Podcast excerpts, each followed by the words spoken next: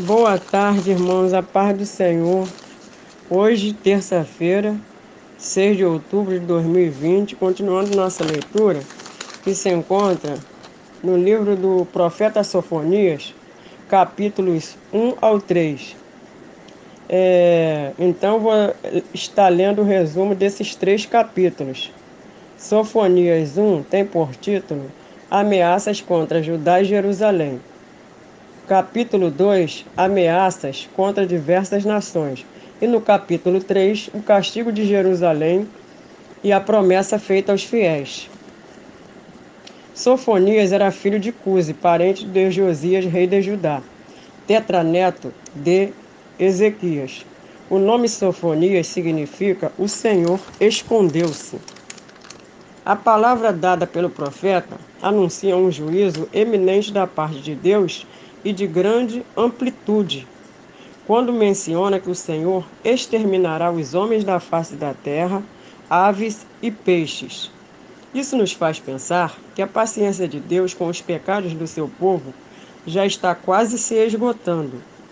Ele fala claramente na punição aos adoradores e ministros de Baal, assim como todos que adoram os astros nos terraços à noite.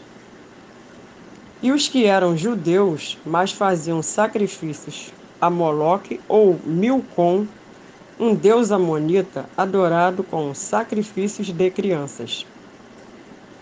Não apenas punição aos idólatras, mas também os que não o seguem, nem o buscam e nem o consultam nas suas dificuldades. O tema da sua mensagem é que o Senhor ainda está firmemente em controle do mundo apesar das aparências contrárias, e que comprovará isso no futuro próximo ao aplicar um terrível castigo sobre a nação desobediente de Judá e completa destruição sobre as nações estrangeiras. Somente através de um arrependimento em tempo é que haveria possibilidade de escape dessa ira. O profeta Sofonias viveu e exerceu a sua atividade num momento em que Judá era disputado pela, pelos grandes poderes da época.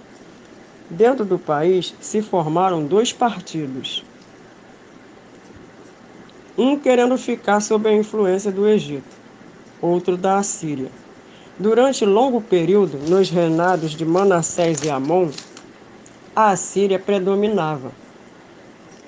Uma tentativa de mudar a situação a favor do Egito, através de uma revolta de oficiais da corte, não obteve sucesso, porque cidadãos de grande influência econômica reagiram e colocaram no trono Josias, que era menor de idade, com apenas oito anos.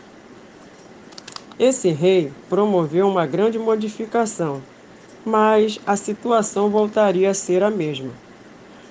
O que era bom para a Síria era bom para Judá, inclusive a maneira de vestir. O Senhor iria castigar quem usasse roupas estranhas, que eram trajes de estrangeiros imitados pelos judeus devassos. Hoje não é diferente. Todo traje que o mundo lança, algumas pessoas que conhecem ao Senhor imitam. O servo do Senhor tem que ter diferença até no vestir, não adotando usos e costumes pagãos. O profeta Sofonias exerce o seu ministério durante a menoridade de Josias e antes de sua modificação religiosa e do ministério do profeta Jeremias. Ele mostra como pesa sobre toda situação o julgamento de Deus. O dia do Senhor não é basicamente o fim do mundo e da história, mas a transformação do povo de Deus e o fim de uma era de idolatria. Para o Senhor, não são somente as divindades estrangeiras que são ídolos, mas também tornar absoluto, acima de tudo, o dinheiro e uma posição elevada. Esses ídolos estão presentes tanto nas outras nações quanto na cidade de Jerusalém, seja no palácio real, seja no templo e nos bairros da cidade. O Senhor deu ordem que buscássemos que buscassem somente a ele em justiça e mansidão. A única possibilidade de salvação que o profeta enxerga para escapar à ira de Deus são os pobres da terra, isto é, os afastados de poder e de riqueza. Os que depositam a sua confiança no verdadeiro Deus. São eles os únicos que vão formar um resto para conduzir na história o projeto de Deus. E assim fazer com que o dia do Senhor se torne dia de alegria e restauração, e não de destruição. A catástrofe anunciada atingiria tanto as nações quanto Judá, inspiradas pelo orgulho. O castigo seria um aviso que deveria conduzir o povo à obediência e à humildade sendo a salvação reservada aos humildes que põem em prática a vontade do Senhor. A época do livro descreve um tempo de grande abandono da fé e corrupção. A Síria ainda ocupava o cenário. A adoração a Milcom ou Moloque, divindade amonita, era praticada. As condições religiosas eram baixas, devido à influência maligna dos reinados de Manassés e de Amon. O livro descreve uma provável invasão que chegaria à terra de Judá e alcançaria outras nações. Partindo da ameaça citada, o profeta adverte severamente o seu povo sobre a aproximação do dia do Senhor e, juntamente com o aviso terrível, há o apelo ao arrependimento endereçado primeiramente ao remanescente, mais do que para a nação inteira. O dia do julgamento é citado 18 vezes no livro de, de Sofonias.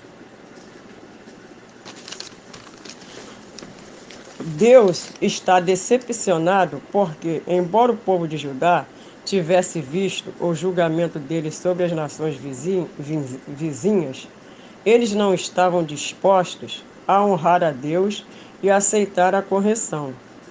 E não é exatamente o que está acontecendo no mundo hoje? O diabo tem a capacidade de nos manter tão ocupados com nossas preocupações do dia a dia que não vemos o imenso amor de Deus por nós. Deus vai purificar o seu povo e reuni-los. Purificação não é um processo fácil. Pode machucar, mas sem esse processo, a ferida aberta não vai curar-se. Percebemos que não somos nós que produzimos a mudança, mas a intervenção, intervenção de Deus. Ele purifica os nossos lábios para que possamos adorá-lo com verdade.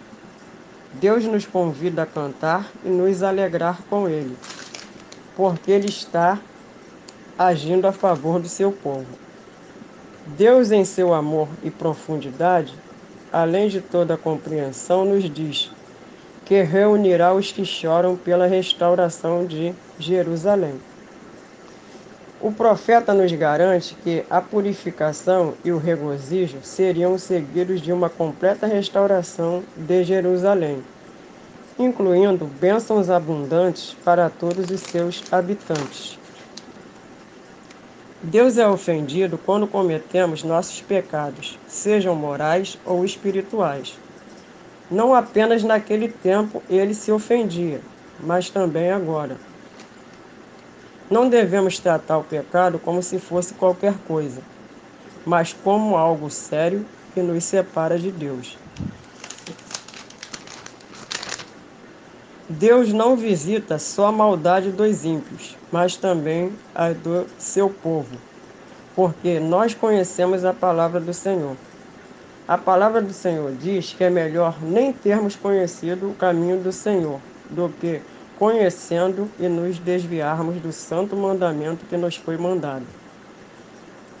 Essa passagem se encontra em 2 Pedro, capítulo 2, versículo 21. Se o povo de Deus não consegue escapar do juízo de Deus, como os homens que não têm a Cristo poderão escapar? Deus pune também o seu povo que cometem pecados e não se reconciliam com ele. Somos livres para escolhermos o pecado, mas somos livres para escolhermos as consequências. O castigo é inevitável, como está escrito em Gálatas, capítulo 5, versículo 13, que nós fomos chamados à liberdade.